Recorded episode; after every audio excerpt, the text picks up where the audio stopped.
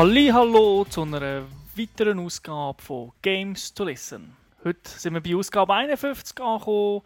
Wir haben Kalenderwoche 28 und einen weiteren sonnigen Tag hat sich im Ende zugeneigt. Wie immer habe ich Besuch, das ist der Thomas Seiler Akasäuli. Salut zusammen. Mein Name ist Thomas Vogt. Wir werden heute die Zeit nutzen, obwohl es so heiß ist, über ein neues Spiel zu sprechen. Also so neu ist das gar nicht, aber äh, es ist ein, ein Sommerloch, es ist nicht so viel los. Wir haben die Zeit genutzt, um mit allen Gamester-Männchen und Raketeningenieuren eine neue Webseite zu gestalten. Die haben wir jetzt aufgeschaltet. Das hast du gut gemacht. das habe ich nicht alles selber gemacht. Wenn ihr auf die Webseite geht, www.gamester.tv, seht ihr, alles neu. Es gibt neue Sparten. Das ganze System lädt auch mehr zu für uns hinten dran. Und wir werden sicher noch das ein oder andere Neue in der nächsten Zeit einführen. Aber wie es halt so ist, wir tun es lieber nicht offiziell ankündigen, weil dann sind wir unter Druck und... Das kommt nicht gut. Genau. Wir haben so viel geplant, wir wissen noch gar nicht, was wir werden machen. Diese Woche gibt es natürlich Medal of Honor Special. Ein kleiner Ausblick auf Beta, wo momentan läuft, vom neuen Medal of Honor von EA, plus eine kleine Story über die Geschichte von Medal of Honor kann man auf unserer Webseite nachlesen. Gehen wir zum Game über und das wie üblich in der Gamers Launch.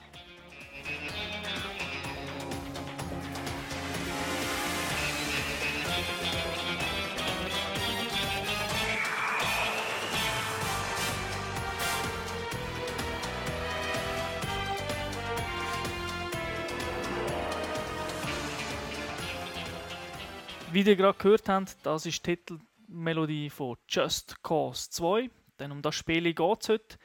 Entwickelt das Ganze von Avalanche Studios. Der Publisher ist Square Enix oder äh, Eidos Interactive. Die einen haben ja die anderen gekauft, oder? Genau, Square Enix hat Eidos gekauft. Die Plattform, wo das Spiel rausgekommen ist, ist PC, PlayStation 3, Xbox 360. Du hast es gespielt auf der PS3 und ich habe noch Demos gezockt auf dem PC und auf der Xbox 360. Genre selber ist Third-Person-Shooter in einer Sandbox, also Open World. Man kann eigentlich machen, was man will. Rausgekommen ist das Game am 26. März 2010 und das Spiel ist ab 18. Und da stellt sich ja gerade die erste Frage, hat Sex drin? Weil es ist ab 18. Ist mir nicht aufgefallen, nein. Nicht, ja, Es hat schon zottige Sprüche, so ist es nicht, aber äh, es ist nicht so, dass alle im Bikini oder oben ohne rumlaufen. Okay, dann ist es wegen der Brutalität ab 18. Ja, und wahrscheinlich auch wegen den anzüglichen Sprüchen teilweise. Dann erzähl uns doch mal etwas über das Game, weil du hast durchgezockt. Ja, wie du gesagt hast, da ich PS3 habe, habe ich es auf der PS3 durchgezockt. Fangen wir mit der Story an. Ich glaube schon wie im ersten Teil, den ich nicht gespielt habe, gebe ich zu, der Hauptcharakter Rico Rodriguez. Das ist ein äh, Amerikaner, CIA-Agent. Und äh, man wird auf, äh, auf, die Ins auf die Inselstaat Panau geschickt. Dort muss er ein aufräumen. Weil äh, der neue Diktator dort, der Baby Panay, der hat irgendwie nicht mehr so Freude an den USA wie sein Vater. Und äh, probiert jetzt irgendwelche eigenen Sachen zu machen. Das passt den Amerikanern gar nicht. Und außerdem haben sie noch das Problem, dass ihr Agent, der vorher dort hat sollen, zum Rechten schauen, der Tom Sheldon, der ist irgendwie verschollen und der ist wahrscheinlich übergelaufen. Und wenn man schon dort ist, sollte man den noch umnieten. Das ist eigentlich so der Anfang von der Story. Da stellt sich gerade die erste Frage. Der Rico Rodriguez, wer Trailers gesehen hat, der weiß, der kann ja nicht mal richtig Englisch. Bist du sicher, dass das ein Amerikaner ist? Oder hat er eine Baumschule besucht? Ja, äh, er ist einmal angestellt von der CIA. Ja, vielleicht ist er einfach so ein Mexikaner, weißt du, der ist vielleicht eins über Grenzen geholt, so vom Namen her. Ah, so ein Alien. Ja, ja, weil äh, sie haben eh alle auf dieser Insel ein bisschen komischen Dialekt, wenn sie Englisch reden. Und es ist manchmal nicht ganz klar, ob sie es extra gemacht haben oder ob es teilweise einfach so kitschig schlecht ist. Aber es ist amüsant. das ist eine Top-Sache. Was kannst du uns ein bisschen zum Gameplay sagen? Was, wie muss man sich das vorstellen? Ja, wie eigentlich, wie es die Engländer mit Sandbox richtig sagen, es ist im Prinzip ein Sandkastenspiel. Wir haben eine riesige Welt zur Verfügung und man kann eigentlich von Anfang an überall her und machen, was man will. Und die Welt ist wirklich gross, also mit dem Flugzeug vom einen Ende zum anderen fliegen ist man wahrscheinlich so 3-4 Minuten unterwegs mit dem schnellsten. Man hat hunderte von Fahrzeugen, Flugzeugen, Schiffen und alles da. Ein Waffenarsenal, wo man, wo man damit kann aufräumen und Sachen abballern. Und am Anfang weisst du halt einfach wirklich nicht so genau, was jetzt da überhaupt sollst machen in deiner Welt, weil so viel wird nicht erklärt Und irgendwann eins kommen dort Hints, dass es darum geht, dass man einfach dem Baby Panay bzw. dem Machthaber dort möglichst viel Schaden soll anrichten Und das macht man in dem Fall, dass man einfach sinnlos gegen Sachen kaputt machen. also die ganze Insel ist gepflastert mit Basen, Baracken, Häfen, mit Einrichtungen von von, von diesem Diktator mit verschiedensten Sachen, die man kann in die Luft jagen kann. Indem dass man das Zeug kaputt macht, tut man Chaos stiften und das ist eigentlich das Hauptziel des ganzen Spiels. Wie muss man sich das vorstellen, storymäßig? Also schaltet man einfach eine Mission frei, man läuft zur Person X, sagt, hey, was kann ich machen? Nein, es ist eigentlich völlig etwas Neues. Also so etwas habe ich in dieser Art noch nie gesehen. Es läuft einfach alles über das Chaos. Mhm. Man hat so eine Anzeige auf dem Bildschirm, der Chaosmeter, und je mehr Schaden das man anrichtet, füllt sich einfach ein Balken auf. Und wenn der Balken voll ist, ist eine Story Mission freigeschaltet. Und wenn die Story Mission freigeschaltet ist, dann gehst du an ein bestimmtes Ort her, tust mit jemandem labern und der sagt dir was du machen musst. Wenn die Story Mission vorbei ist, dann musst du wieder fröhliche Sachen kaputt machen. Und äh, so kann man sagen, entwickelt sich die Geschichte. Hätte ich das aber nicht ein bisschen aufgesetzt dunkt? Also für mich ist das so ein Zeichen gewesen, dass die Entwickler nicht genau gewusst haben, was sie machen. Also tun sie dich eigentlich dazu zwingen, ein bisschen Seich auf in dieser Map zu machen, was ja auch Spaß ist, aber halt wirklich, du musst es machen. Also du kannst nicht einfach selber äh, sagen, oh, heute mache ich ein bisschen das, ein bisschen das. Und so schaltest du dann eben die Missionen frei. Es wirkt schon ein bisschen aufgesetzt. Hankerum muss man sehen, auf dieser Insel hat es noch andere, die dem Diktator auch schaden also es sind drei verschiedene Fraktionen, die es dort hat und man kann halt für die Side-Missions machen. Und das ist eigentlich so, wie man es kennt. Da gehst du einfach an einen Punkt her, redest mit einer Person und die sagt dem, was man zu tun hat. Und wenn man diese Missionen abschließt, dann wird das gibt automatisch auch Chaos. Also du müsstest jetzt nicht einfach sinnlos Sachen kaputt machen, du könntest einfach zu diesen verschiedenen Fraktionen gehen verschiedene Sachen erfüllen und dann würdest du auch weiterkommen in der Geschichte. Gut, also es wird länger vom Chaos? Es wird länger vom Chaos, es geht einfach, halt einfach ein bisschen länger. Okay. Gut, nicht, dass es schlecht ist, alles kaputt schießen, aber es hat mich persönlich ein bisschen, ein bisschen aufgezwungen, dunkt. Ja, es, es kann teilweise ein bisschen mühsam sein, weil du halt einfach den, jetzt willst du die Story weitermachen und dann musst du halt einfach zuerst irgendwie eine halbe Stunde oder eine Stunde lang irgendwo Zeichen anstellen, dass es dann auch endlich wieder vorwärts geht. Hankerum muss man sagen, so viele Story-Missionen gibt es gar nicht. Also ich war eigentlich froh, gewesen, hat es so viele Side-Missions gehabt. Wie ist das, wenn man ein Chaos macht? Dann ist ja das ähnlich wie bei anderen Sandbox-Games, dass äh, Polizei kommt, beziehungsweise mir halt so ein, wie ein Level hat, wo man gesucht wird. Wie ist das da gelöst? Gibt es das auch? Wird man dann wieder los? Das ist, ist eigentlich herkömmlich, so wie man es so ähnlich aus einem GTA zum Beispiel auch kennt. Je mehr Seich das man macht, desto höher wird das Heat-Level, heisst das hier je höher das Zeitlevel ist, desto äh, stärker werden die Gegner. Also, äh, am Anfang kommen die normalen Soldaten mit der Pistole, irgendwann eins kommen sie mit einem Schützenpanzer, mit Kampfhelikopter und so weiter. Und das Level bringt man, das Zeitlevel bringt man ab, indem man einfach alles abräumt, sodass sie einem nicht mehr sehen. Also, du kannst entweder an einen Ort hergehen und einfach alle umbringen. Und sie spawnen dann nach einer Zeit wieder, aber so in der Zeit, wo die niemand sieht, geht einfach der Balken langsam wieder runter. Oder du hockst halt in ein schnelles Auto, in ein Flugzeug und holst ab. Gehst dich irgendwo verstecken. Generell ist es das gleiche wie sonst. Einfach schauen, dass man es. Ja, ja. Was das Spiel eben recht speziell macht, sind weniger die normalen Waffen, die er hat, sondern äh, der Typ hat so eine Art äh, Grappling-Hook, so eine, äh, wie, soll, soll er sagen, ein Seil mit einem Haken vor dran, wo man, kann äh, wo, wo man sich irgendwo herhängen kann. Wir kennen es aus Lost Planet 2, Bionic Commando hat das auch drin. Das ist halt einfach so das Tool, wo man hübsch Chaos kann machen damit und die Leute verarschen. Also man kann beliebig zwei Objekte zusammenhängen. Also ganz böse kann man irgendein Gegner irgendwo an ein Auto hinter dran hängen und mit dem Auto rumfahren. Oder äh, der Gegner irgendwann eine Gasflasche dran pappen und auf Gasflaschen schießen, die geht dann auf wie eine Rakete und nimmt ihn mit.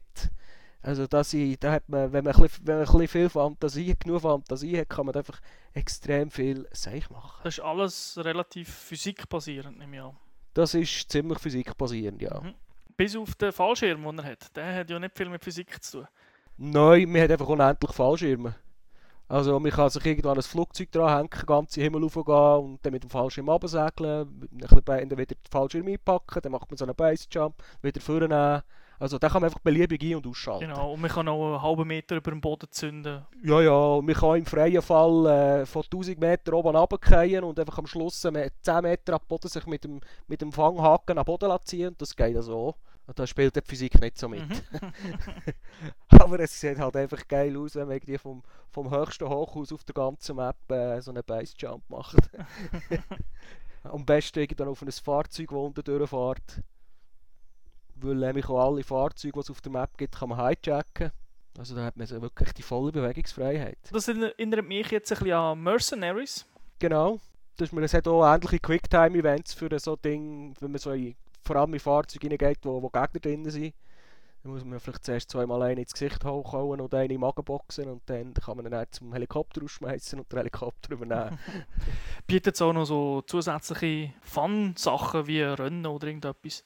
Ja, ja, also Rennen habe ich echt wenig gemacht, aber an jedem zweiten Ecke hat es Bootsrennen, Autorennen, Töffrennen, Helikopterrennen, also wirklich mit allen Fahrzeugen, die es gibt, kann man Rennen machen. Man kann einfach dort hergehen und das Fahrzeug klauen, wenn man es für irgendetwas brauchen Und eben, ich ich habe das Spiel jetzt durchgespielt und er sagt, wir haben es etwa zu 27% komplett. Also wahrscheinlich jetzt noch, ich weiß nicht wie viele Side Missions, die ich nicht gemacht habe. Kannst noch einiges machen.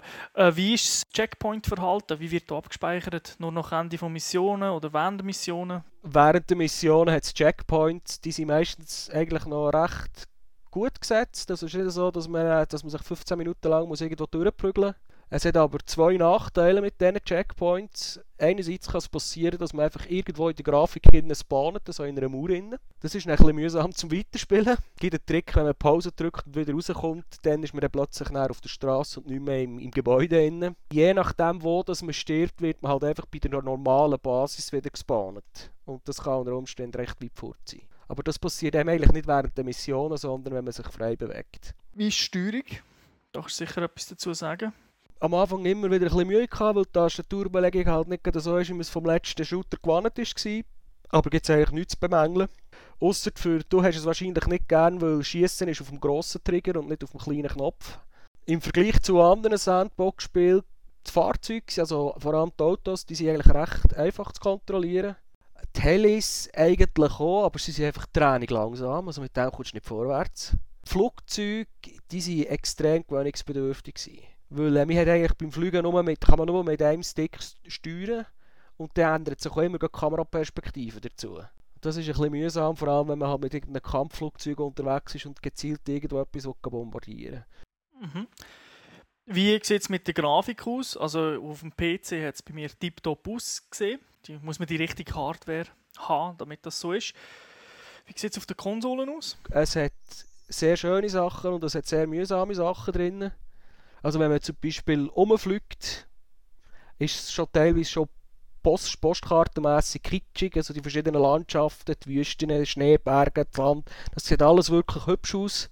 Wenn man zu Fuß unterwegs ist, sieht es eigentlich normalerweise auch recht in Ordnung aus. Pop-ins hat es eben leider, das ist das grosse Problem, vor allem wenn man mit schnellen Fahrzeugen bzw. Flügern unterwegs ist. Mm, wieso? Also ich bin einmal in einen Antennenmast geflogen wo ich einfach nicht gesehen habe. Also bis die Grafik da war, bin ich schon reingeflogen. Okay, aber das ist nicht so, dass das jetzt alle 5 Sekunden der Fall ist, dass man nicht weiß, wo... Nein, nein, aber es, bei, wirklich beim, beim schnellen Flugzeug ist es dann aufgefallen. Je nachdem, wenn man so probiert zu spielen, dass man gewisse Sachen aus der Distanz probiert kaputt zu machen, kann es schon, so, schon vorkommen, dass man sich muss daran herschleichen bis bis man das Gebäude oder das Objekt sieht. Also es ist nicht, die Weitsicht ist nicht gerade brillant. Aber man kann sich daran gewöhnen beim mhm. Spielen.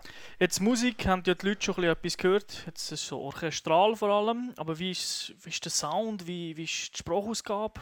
Ja, die Sprachausgabe habe ich am Anfang schon erwähnt. Die ist eher, eher mittelmäßig. Teilweise geht es eben schon wirklich ein bisschen ins kitschige Schlechten rein. Sie haben auch ein bisschen komische Dialekte drauf. Ich habe es jetzt auf Englisch gespielt und es hat, ich habe es nicht können einordnen, was es soll sein. Dafür ist halt vom, vom Text her, den sie haben, hat es teilweise halt schon richtig lustige Sprüche drin und fiese Sprüche. Sie nehmen einander auch immer hoch. Es kommt einfach halt nicht so gut rüber wie, wie der Nathan Drake in einem Uncharted zum Beispiel. Also das Niveau kommt es nie und nimmer her. Okay, ich glaube, es ist nicht mehr als Budget ist auch ein bisschen tiefer. Ja, ja. Und die Soundeffekte, die sind eigentlich ganz in Ordnung. Also mehr die Waffen tönen unterschiedlich, die Explosionen kästeln anständig. Man merkt, dass etwas los ist. Und wenn ich das, wenn ich einen Subwoofer hätte, hätte ich ihn wahrscheinlich müssen ausschalten weil sonst äh, die Nachbarn wären gekommen. Okay. Was ist dein Fazit zum Spiel? Ein Spiel für Bubis. Bubis spielen, Bubi gesund. Okay. Nein, es ist, man muss einfach Freude haben dran, dass man nicht, dass man nicht, äh, dass man keine, keine starre Linie hat, dass man sich einfach frei kann bewegen und halt einfach rumfahren, gehen Seich machen, gehen Sachen anschauen und dass man nicht äh, irgendwie einem fixen Schema muss nachgehen muss. Weil die Story hat wirklich nicht so viel da. Was eben wirklich ein Problem ist mit dem ganzen Freeroamen, ist, wenn man die Story durchgespielt hat, dann wird das Spiel deutlich schwieriger, als es am Anfang war. Mit jeder Story-Mission, die man macht, gibt es ein zusätzliches Heat-Level. Das heisst, die Gegner werden einfach immer stärker. Und dann, wenn man dann am Schluss im Mercenaries-Mode ist, wie das heisst, und will Sachen kaputt machen, dann wären einfach die Gegner schon verdammt stark. Das heisst jetzt für dich, Kaufempfehlung? Ich habe es Occasion gekauft, da war der Preis in Ordnung. Gewesen. Falls es in der Schweiz würde geben, würde ich sagen, das ist jetzt ein Mietspiel. Und sonst würde ich es denen empfehlen, die, die Freude haben an Sandbox-Spielen. Einfach, sich einfach ein bisschen frei bewegen, ohne, ohne Korsett. Und sonst wahrscheinlich eher weniger. Okay. Also ausnahmsweise heisst es keine absolute Kaufempfehlung. Muss ja auch mal geben. Ja, dann danke dir für den Überblick. Und äh, ich denke, verabschieden wir uns schon wieder und hoffen, dass wir nächste Woche eine neue Sendung haben mit einem neuen Spiel, das wir werden besprechen. Ja, wir haben schon zwei, drei Kandidaten. Okay, dann bis dir. Ich wünsche allen eine schöne Zeit. Ciao zusammen. Tschüss zusammen.